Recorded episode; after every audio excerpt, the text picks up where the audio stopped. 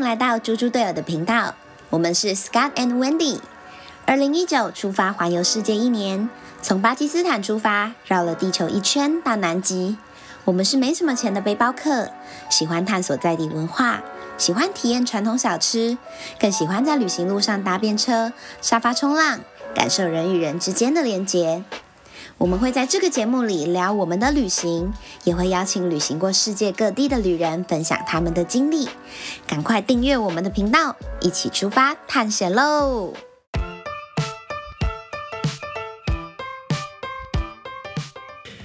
各位队友，大家好，欢迎来到猪猪队友的 Podcast 节目，我是 Scott。我是 Wendy，好，我们真的蛮久没有再跟大家分享我们的近况了，我们要不要今天先来讲一下？现在是我们的第三十九加三，三十九周加三天，你这样子没有在怀孕的人，他们也听不懂是什么意思。哦，也是啊，好，三十九加三，也就代表说距离足月四十周，应该说预产期四十周，已经剩下六天了，或哎、剩下不对，剩下四天，对，那我们考量了很久，就是说到底要不要让小孩自己决定自己的生日这件事情，因为就医学上来说，你如果把宝宝放太久，它其实对妈妈或对宝宝也不好。所以我们一般建议就是说三七到四二之间一定要生，然后这是最好的一个时间。但是可能到四十一周之后呢，你的胎盘功能也会呃变急差速，下降，对，那所以你可能后续有一些问题，会造成一些产后大出血等等的。那这些如果要避免的话，反正就尽量就是压在四十周足月这这个时间，我觉得是会比较好的。所我以，嗯，你说，我们在前面，我们在前几周的时候是想，我们在前几周的时候是没有预约催生，就想让他可以自己决定他要什么时候出来。但是呢，眼看着已经要四十周了，他都还没有要出来的迹象，所以我们应该过几天就要去把它催出来了。对啊，如果他还没有办法在三天后，就是其实也只有两天啦，因为今天礼拜天了。呃，如果他没有办法在礼拜二之前自己生出来的话，那我们礼拜三就要去预约催生。嗯对所以其实也就三天了，就再怎么玩就三天。对，当然，如果他催生之后不顺利，又搞到很久，那可能他的生日就是又继续往后延，所以他还是某种程度上可以自己决定的。你知道我在网络上查大家催生都催生多久？我那看到最久最久的人，其我先跟大家说，催生的话，平均通常第一胎大概是二十个小时嗯，会生出宝宝。那我在网络上就去看大家的经验，最久最久看到的人催了一百零九个小时，那是很夸张哎。对他催了四天，最后剖腹，应该也要剖腹因了为吧？催不出来啊。对啊，那如果你到时候催不出来怎么办？那也你只要能剖剖腹腹吗啊。可是那你如果会不会不管怎么样都出不来，他这样也有点危险吧？不是吗？我印象中，如果他一直卡在那出不来，对啊，所以所以做这个决定其实也是蛮蛮两难的，因为你要你就等于说没有要要让他，你就有点在 push 他的感觉，对不对？你就是在强迫他赶快出来，但他如果就是坚决，我就是不想要出来但是他如果一直不出来，对他也不好啊，对，可是你对他如或果对我都不好啊。对啊，对啊，但是毕竟你是强迫他啦，因为如果你说，哎、他原本自己就要出来，那那那就 OK 了，对不对？嗯，对。可是他如果自己决定要太晚出来，不就是陷他自己于不不利之中吗？对啊，可是一开始是你先催他的，就是这样子就，可是我会催他，也是因为他快要迟到但了。是也还没啦，就跟他以后到41他以后上42才可以课啊如果迟到，我也是是不是必须催他？哦，可是就是我的意思是说，你现在只是明明就还没有到缴交的期限，你自己先提前五天先催他了，可是那然后你说，那你一天之内要把它都做完，可这种是感觉医生是建议我们四十一周以前，对了，但距离四十一周也还有差不多一也周、啊，就一周而已也啊还。有一周啊，所以我的意思说也不能完全怪他。好，这个有点扯远了，反正就是跟大家分享说，我们下礼拜应该就下礼拜就要去催生了。就是三天后啦，好，那近期我们都在忙些什么呢？其实从 Wendy 大概从十月的时候就开始请了产假。那我好像发现很多人他不是从生产前就开始请产假，对不对？因为劳基法规定的产假是五十六天，包含假日。那这五十六天也就是两差不多两个月嘛。那通常坐月子一般人会坐一个月，但其实一个月做完，身体应该还是算蛮劳累的状态，所以大多数的人好像会倾向把更多的假留在产后。然后就有很多的队友跟我们分享说，他可能工作到三十七、三十八周才休假，或者是我也有看到有人他可能三十七、三十八周想要休假，老板还不给休哎、对啊，所以真的就蛮辛苦的，因为就是越靠近生产的时间，你的这些副作用啊就越明显、越强烈。我觉得不只是身体的不舒服，更我自己觉得对我来说压力最大的是，你到三十七、三十八周，基本上已经算是随时都要生出来的状态了，随时都可以生了。那这时候我还去上班，我觉得那个心理压力很大。大的点是说，你怕你在这边就要准备生这样。对啊，我如果上班上到一那半那要你就生了，赶我快该赶怎快么叫办？救护车，或是赶快就是就叫计程车去啊。这样压力就很大、啊。哦，可是你不管在家在哪里都是这样子的状况啊。不可是我，比如说我啊，你在说，跟客户开会开到一半，我要生了。可是没办法，那在那还代表说你很敬业 嘞，是不是？对啊，可是压力就很大、啊。哦，对啦，然后压力大，搞不好会更容易对啊，提早出来。嗯对啊，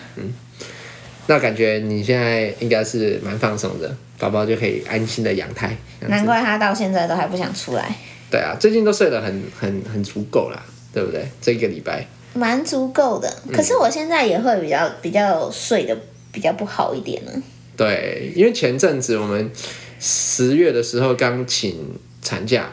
那时候我们还就是比较多的一些那个影片要拍，所以那时候温迪也没有说真的休息到很多，就是好像还跟一般的上班时间是一样的忙碌。因为我们那时候还更要赶快把一些后面的影片拍一拍，拍完对，因为如果我们去生产了，就就有一些没会办法开拍。天窗，对，那所以我们在上礼拜就把我们大大致上要要先拍好的都拍好了，所以这礼拜我们过得就蛮蛮轻松的，然后就是整天都在看电影，然后看影集。我们这礼拜看了好多部电影，对不啊，也算是生产前的小放松啦，不然之后可能没有那么悠闲的时光了。对，那这样子讲一讲，好像嗯，你已经准备好了吗？我老实说，我对于生产这件事啊，在我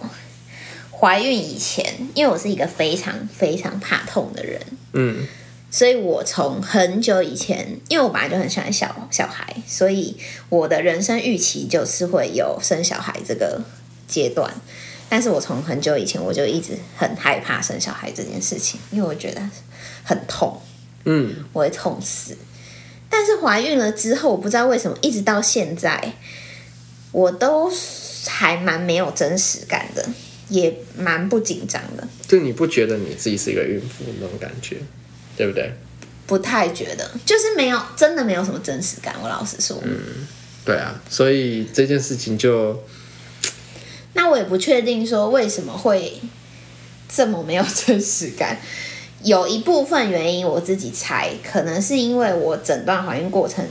算是蛮平顺顺利平的，顺，我没有遇到很多的问题，或是很多造成我生活上的不便。造成我生活上的不便，应该就是最近这一个月而已，不然前期我基本上都跟正常的生活差不多。那因此，它就没有对我人生造成什么影响。对，我也没有很意识到说，哦，我是一个孕妇，我正在怀孕这件事情。那再来就是有可能是我们这一段时间也一直都蛮忙碌的，嗯哼，所以也没有什么时间让我去烦恼这件事情。你会这样觉得吗？就是如果说你很忙，就比较没有时间烦恼。一定的、啊，一定的、啊。对啊，所以我没有什么时间去烦恼说哦，我到时候生会不会很痛啊，会不会怎样啊？因为就是日子就这样一天一天过。嗯哼，是，所以就来到了这一天。对啊，嗯，那你现在比较有空烦恼，你会开始有烦恼吗？我觉得很奇怪的点就是说，虽然说我现在比较有时间烦恼了，但是因为我我我觉得我是一个很很奇怪的人，我有时候会非常的自信乐观，我有时候会过于自信乐观，嗯哼，然后可能是因为我前期太顺利了，我就一直觉得我就是一个天生非常适合怀孕的人，可是你有妊娠糖尿病耶，可是它也只是，它也不严重啊，对吧？它也可以很严重啊。你就是都没有控制好的话，你后面就会变成糖尿病的。也是啦，但是它不是一个无可挽救然后大爆炸的一个问题，嗯哼，所以我就觉得对我来说都蛮顺利的，我就一直觉得嗯，我生产一定也会很顺利。好啊，我目前是这样觉得啦，但是可能要到我真的进医院了，我才会开始紧张害怕吧。嗯，也是，好啊。那我们从哎、我们上一次更新是我们在讲温迪一些很荒谬的故事嘛，对不对？然后那时候我们刚搬搬完新家，就是啊，刚入对住，对对对，对啊，荷兰跟香港转，哎、荷兰的去荷兰转机的事情，对，然后还有在秘鲁爆哭的事情。对，那接下来，哎，这几个月你有要跟大家分享什么吗？你说一些好笑的事情吗？对啊，有没有一些其实我还有一个蛮好笑的故事、哎，真的哦、可是你要在这集分享吗？是哪一个？也可以，他要说他要说很快，也可以说很快，就是去缅甸啊，嗯，我们去缅甸转机的那一次啊，缅甸转机哪有什么问题？有啊，我买错机票啊。啊，其实可以顺便跟大家讲一讲啊。为什么你买错机票？你到底又干嘛我？跟你说，因为那一次你已经在国外了，你那次是先去哪里？我忘记了，缅甸哪有缅甸？我跟你一起去的啊！没有，绝对没有，绝对。哎、哦，不是，那是哪里？我忘记了，反正有一个不去是香港缅甸啊啊转机的，我缅自己甸是我跟去你的一起去的那啦。有一个地方是我自己去香港转机的，是哪里？哦、去以色列吧。啊，好，那就是以色列。那你之前去了哪里？我之前就在那个啊，葡萄牙、啊。哦，好，反正反正你在葡萄牙，然后有那时候我们就约好了哪一天要到缅甸不是缅甸，就啊，就不是是哦到以色列，对啊，我们是约在以色列见面。对啊，对，好，那那时候反正我们就约了某一天要在以色列见面。那我们中间就是用讯息联络嘛，然后某一天就是我要搭飞机的那一天。我要先去香港转机，然后我就跟 Scott 说：“啊，我今天要搭飞机啦。”然后 Scott 还说：“哎、怎么那么早？”就他可能因为他也跟我有时差，哦，我知道了，我对，知道了。所以你就想说，哎、怎么那么？你有觉得怎么那么早？可是又觉得，哎、呀，哦，可能是时差，然后你自己也没有算清楚，说到底早了多久。然后呢，我就是订到了早一天的飞机，所以我就早一天去了香港。对，然后你就去住一个香港的 hostel 是吗？不是啊 hostel，是一个超级破烂的小旅馆。你为什么不去住 hostel？没有，我那时候就找一个哦，我那时候还没有什么旅行经验啊，然后我就不想要自己一个人去住 hostel。温迪就是一个很很排斥跟别人在一起生活的人，其实是一个蛮孤僻的人。对，对啊，可是所我以也你是你你就宁愿去住一个很烂很鸟的一个饭店。我那时候我觉得那也不算饭店诶、欸那就是在那种香港不是都会有很多那种超大的大楼，你该不会哦然后是一间住一间在那个什小么间的重，庆大厦吧？好像就是那个那个很糟哎、那那个里面就是外面是铁卷铁门，然后就是一个整对个对对天井，对对对，那那里面就是很常闹鬼或闹一些就是黄黄黄嫖赌那种。那反正我就住一个很烂的，然后很一个很小间的房间这样子，就住在里面。然后我就想说，嗯，我都我都自己去要去香港一天了，那我如果都不出去玩，好像也很不好，所以我就自己还找了一些景点，去那个什么彩虹屯，嗯对不对？对啊，然后嘞，你有去拍一照些吗？景点，有啊有拍照啊。然后嘞，然后那次完了之后，我就觉得自己玩真是太无聊 我了。真的很不喜欢一个人旅行，我觉得自己一个人很无聊，因为我要讲什么话，我也不能跟别人分享。看来你看你就是没有去 hostel，你去 hostel 交到朋友，你就可以跟他们分享。嗯，对啊，好吧，这个也是有够蠢的事情。反正就这个故事啊，那不然顺便再跟大家说另外一个故事好了，我们去大溪地的故事，要不要？你怎么有那么多故事？这跟这个是差不多的故事啊。我们去大溪地又发生什么故事？去完大溪地，因为我们好哦哦像是哦买，我知道我知道们是买不同的机票，哎、我们是买不同的机票，我们是订两张不同，因为我后来又去新疆玩，然后你已经要回台湾了。对，然后反正那时候呢，我们就一起在大溪地玩完之后，我们要分道扬镳去回去不同的地方。然后呢，Scott 他是要去澳洲转机，嗯然后那时候他就在办那个澳洲签证，嗯，我就也一起办了澳洲签证，想说啊可以去澳洲一日游。然后呢，我们已经前一天准备要出发，澳洲签证都弄好，那我发现哎，我们要去澳洲转机。我们是哎、我们是在大溪地才发现的吗？对啊，我记得是我已经要出发了，然后我就是可能前一两天，然后我才发现，哎、我们要去澳洲转机耶，就真的是傻眼，对啊真，的是太太蠢。然后我还办澳洲签证，唉，那现在不能用了吧？不能用感啊，觉已经超过对期啊限了。，对啊，好吧，QQ，反正就是很多这种，很、欸、你真的很常弄错机票哎、对啊， 真的很常弄错机票、欸，真的是很不 OK 的人哎、对啊，唉，算了。到底怎么会这样啊？对啊，而且那时候也还没怀孕哦、不能怪给怀孕。你有意识到说你有多久没出国了吗？或是多久没有搭飞机了？嗯，要这样子认真想起来才会觉得很久，两年多吧，两年多两。年多。但是因为我觉得我们回到台湾之后，一直都还算蛮忙碌的，尤其是最近又特别特别忙碌。可是真的仔细想，上一次出国就是我们回来的时候，对啊，那也就是上一次出国就是三年前，啊，你说出国是因三年前？为我们上一次出国是二零一九年七月，现在已经二零二一，哎，两年，两年前了、哦，两年多前，两年多前，对，我们回来我们回来是二零二零年的五月啊，一年半了。对啊，一年半了，很很很很可怕。我这一辈子好像还没有一年半都没有出国。我的意思说从从我开始旅行之后，嗯，没有那么长时间没出国。应该很多人都是这样子吧？对啊，所以我也想，就是大家应该也都很怀念可以出国、自由自在出国的日子，对不对？嗯，啊，你会怀念吗？还好，我觉得是要有意识的想起这件事情才会怀念，因为我自己觉得我这段时间很忙碌，所以我如果没有提醒我的话，我没有发现我这么久没有搭飞机或是没有出国。对，但是以前的时候，就算我们很忙碌，你看我们之前也是三天就从一个韩国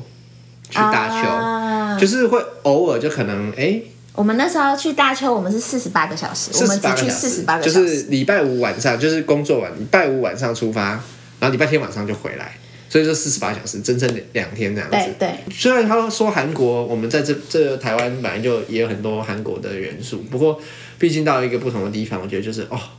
会有种那种嘖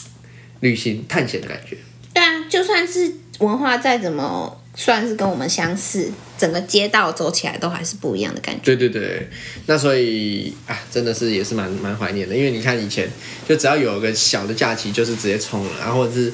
这连连这样四十八小时都可以冲了，更不用说就是有三四天、四五天的机会，也都可以去一些东南亚其他地方。那呃你是不是很伤心、很哀伤？其实想一想，真的是哎、但是对这一年好像也不知道怎么过的，就是台我们也去了台湾蛮多地方啊，像是呃我们有开车环岛嘛，环小半岛，嗯，就从中横这边直接从台中到花莲，然后我们也有哎、也有从。几乎就是环岛啦，因为我们就是有一次去高雄办分享会，然后就直接一路杀到垦丁，然后再杀回来，对，对，也是很疯狂。那我自己也有做切西瓜环岛，就从台北这边直接到沿着中央山脉一路到垦丁，对啊，陆续其实也去了蛮多地方，不过我们比较少去海那个离岛啦。因因为离岛，我觉得比较麻烦是你要提早规划，因为离岛在台湾真的太夯了，你知道吗？尤其是疫情之后，大家不能出国，就会觉得去离岛有一种出国的伪出感觉国，然后离岛的机票啊，或者说住宿，住宿超难订，很多时候你想去根本是去不了。可是我们太不喜欢提前规划，对，，就是我我是没办法，就是我说哦，下礼拜要去哦，哦这对我来说已经算是很早了。下礼拜要去，先订一个礼拜前是算很早，然后说哇，全部都满了，好我算了们其实有几次都想要去，然后结果都去不成。对啊，那最近最近有机会去的是我们跟九十路公车他们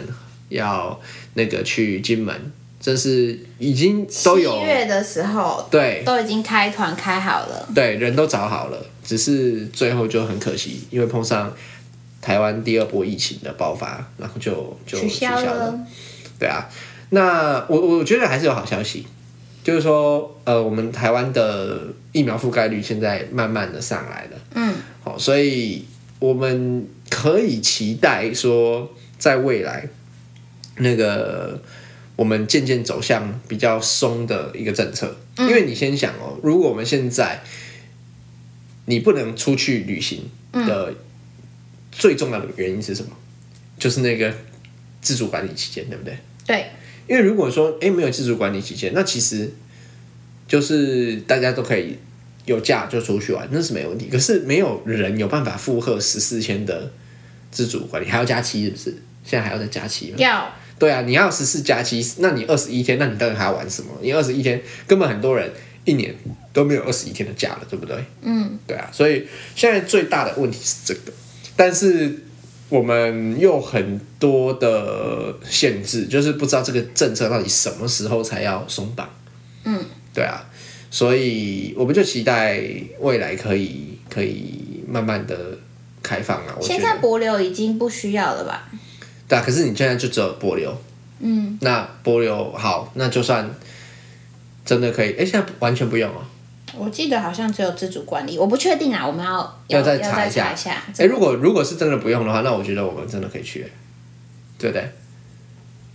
好啊，真的真的可以啊，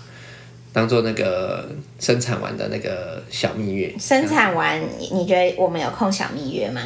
就是我说当做是生产完的小蜜月，就是说不管什么时间点之后。啊作为一个生产的一个庆功啊，庆功不一定要是当下啊，哦，好好，对啊好，但是呃，我们要有一个小计划要跟大家讲。哦，有听到这一集的队友才知道，因为我好像没有跟大家明确的讲过，好啊，你说吧。就是我们要计划第二胎的事情。第二胎 哦，对啊，因为好像很多人会以为你只要生一胎，是吗？哎、其实我不知道为什么大家会这样以为，哎就是有时候我呃不经意的讲说，哎、二宝怎么样怎么样的时候，就会有人很惊讶说，哈，你竟然要生二宝了，什么之类的。哦，对啊，那那怎么会？但是我们我们原本就是规划说想要有至少，我是规划要有两个两个小孩啦，嗯这样子他们比较成长的过程比较有伴，嗯，比较不会孤单。如果要有二宝的话，我就觉得说应该尽量让他们年龄不要差太多，比较好。嗯，那所你以啊觉得不多是多少？我觉得拼的话可以差一岁。啊，一如岁真的果是很拼很拼一哎、岁就是你可能做完月子休息个一两个月就要准备受孕了，对，备孕。那如果比较放轻松一点，就是两年啊，对啊，两两岁年两岁两岁，我觉得就算算轻松，算轻松，对不对？你我自己觉得我来，觉得看人那、啦，你自己来，你你你是很想要拼十个月是不是？我十个月真的太拼了，我觉得先不用。那你想要拼什么？我是想要一差一岁啊，哪一岁？那你好，那我先问哦。嗯，二宝，你想要男生女生？我真的没有差、欸，我现在真的觉得无所谓。真的哦、嗯，因为我一开始我就是设定说要有一男一女，嗯，我觉得啦啊，有没有三宝那再说，我觉得，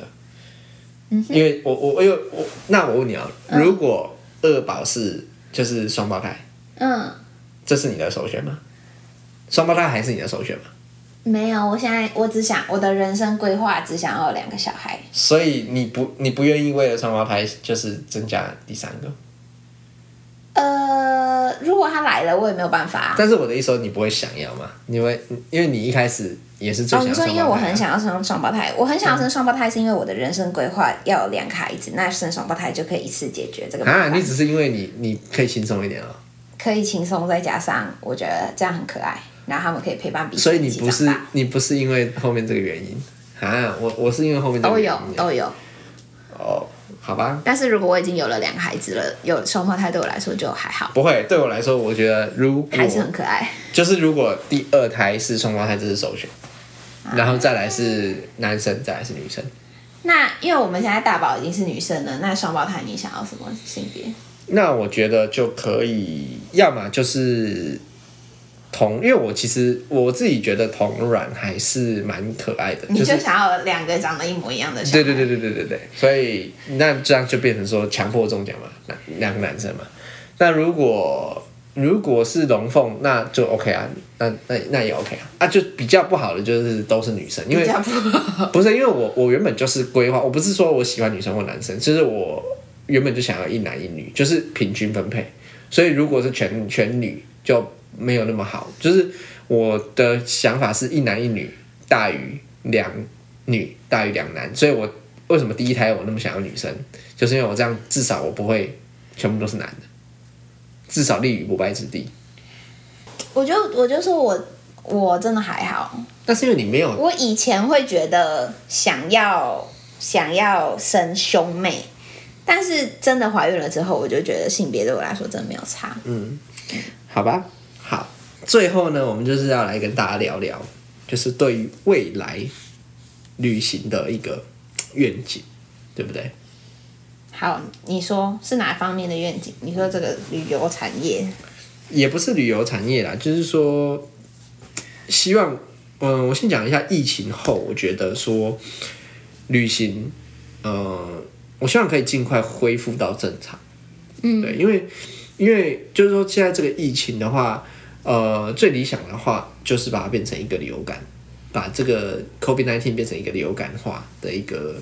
状况，就变成说大家都得可以得，嗯、但是因为我们有打疫苗，然后降低重症的几率，所以变成说，呃，你得了。你也不会是重症，嗯，啊，你重症几率很低。啊，流感也是有重症的、啊，哦但是它可能有相对应的一些呃，比如说糖尿病、高血压等等，它慢性病很多哦，或者是它本身免疫功能就不全。那这些，我们如果可以朝向这个把疫情流感化的这一件事情迈进的话，那我们未来的旅行就可以就赶紧的回到从前的样貌。嗯，那其实我觉得现在台湾的话，呃，只是因为我们还在呃，当初我们就是走一个跟世界不一样的路嘛，所以我们就是做一个一个护城河这样子。嗯，我们就是呃，尽量在里面不要有确诊者这样子。严密的防严守密政防策守，，对，但是迟早我们还是要跟国际接轨啦，所以我觉得就是赶快冲高覆盖率，然后我们把这个疫情，大家不要再执着于这个清零啊，或者是什么加零的东西，就是重点不是加急，重点是让大家疫苗覆盖，降低重症，这才是比较确切可行的一个一个目标方式啦，对不对？嗯，好啊，那未来我们如果我们又可以，我是希望明年啊，二零二二年展望啊，真的。你觉得你的旅游形态，或者说你觉得你有期待我们去哪里？期待我们去哪里哦？对啊，明年那因为我觉得小孩一岁其实已经可以出国了。你可觉以得啊，机票还不用钱，欸哦，真的哈、哦。两岁前都不用钱吧？我印象对啊，中我觉得我觉得一岁已经可以出去出去玩了。对啊，你有没有什么？我觉得那么小的小孩，感觉蛮适合去一些东南亚度假，呃，就是比较轻松，去海边啊，看看动物啊。对，看看动物，对，所以我觉得可能会选，譬如说，呃，菲律宾啊，或是说印尼啊，或是泰国这泰国些，感觉蛮适合的。对对对。那我们因为小孩一岁，可能真的也还太小啦，他可能也不太有一些其他的、其他的学习的机会啦。对，对，不然如果说他长大一点的话，你就可以开始带他去一些诶、比较有教育意义的一些东西，对不对？你小时候会喜欢去一些有教育意义的东西吗？可是我觉得，如果你把它弄得好玩的话，它是是会蛮不错的啊，对不对？是，你不觉得吗？重点是你怎么样去介绍这件事情。如果你只是譬如说都是去跟动物拍照，我觉得是看几岁吧。如果说他还很小，三四岁，那我觉得蛮适合带他，就是多去看看，对啊，就对啊，是对啊，对啊，去体验不同的事情，对啊去看不同的风景，这样子。是啊，那再大一点，他比较有一些思考能力的时候，嗯，会有不同的玩法。好期待哦！其实我现在就、我我我现在就非常非常期待，就是可以希望他可以跟着我们一起出去，就是我会想要把这个世界带给他这样子的感觉。嗯，有有有这种那如果他是一个超级宅女，不要不要，我不要出去，我只想要每天在家睡觉。可是这么小的年纪，应该不会这样 吧？就是小朋友应该什么事情都很新鲜吧？对啊，啊，我觉得小朋友其实虽然说他们可能还不不太记得什么事情，可是透过这些感官的刺激啊，哦，去亲手摸、去看、去听、去闻这些东西，它都能够刺激他的整个大脑的发育，然后还有他对于事物的敏感性，我觉得是很有帮助的。很多人会觉得说小朋友那么小，不用带他们出去出国，反正他们又不记得。可是我觉得这是一个，就这对我来说不是一件很重要的事情，就他记不记得不是很重要，因为重点不是记不记得，而是这段。过程，他的这段成长过程给他什么样的刺激，然后给他的童年是什么样的感觉？对对，就希望我们可以给一个给小孩一个开阔的童年。对。就是让他可以接触到很多不一样的事物。嗯，对啊，最好是能够环游世界，这是最好的，对不对，对？对啊，所以搞不好哪一天我们就会又会跟再大家带说，我们又要去环游世界啦。这也是有可能，希望有可能，对不对？这是你的希望吗？这是我的希望啊，那就是希望可以尽快跟大家分享我们再次出发的消息，要埋下一个这么长远的伏笔吗？ 我觉得，我觉得如果可以的话，真的真的是最好的啊、对啊，希望可以以这个目为目标来前进。对啊，然后也希望赶快让这个世界回到疫情前的样子，嗯，对不对？啊，这次疫情，我觉得很多事情都变了。我觉得不只是说旅游这件事情，是说在当地的经济的冲击啊，还有一些生活人与形人态的对，所以这个也是我们疫情后要再去重新认识另外一个世界。嗯，没错。好啊，那这一集应该是我们生产前最后一集了，我们下一集应该就是生就产生后出了，来 了。所以就在这边跟大家分享我们现在的心情，然后也跟大家呃分享一下我们对于宝宝出生之后，还有未来一年，我们希望大家都可以尽快恢复到疫情前旅游的模式。那我们之后也会再跟大家陆续分享一些台湾或是国外有趣的景点、有趣的故事。那就请大家继续锁定我们的频道。好，好了，那今天就到这边喽，大家拜拜，拜拜。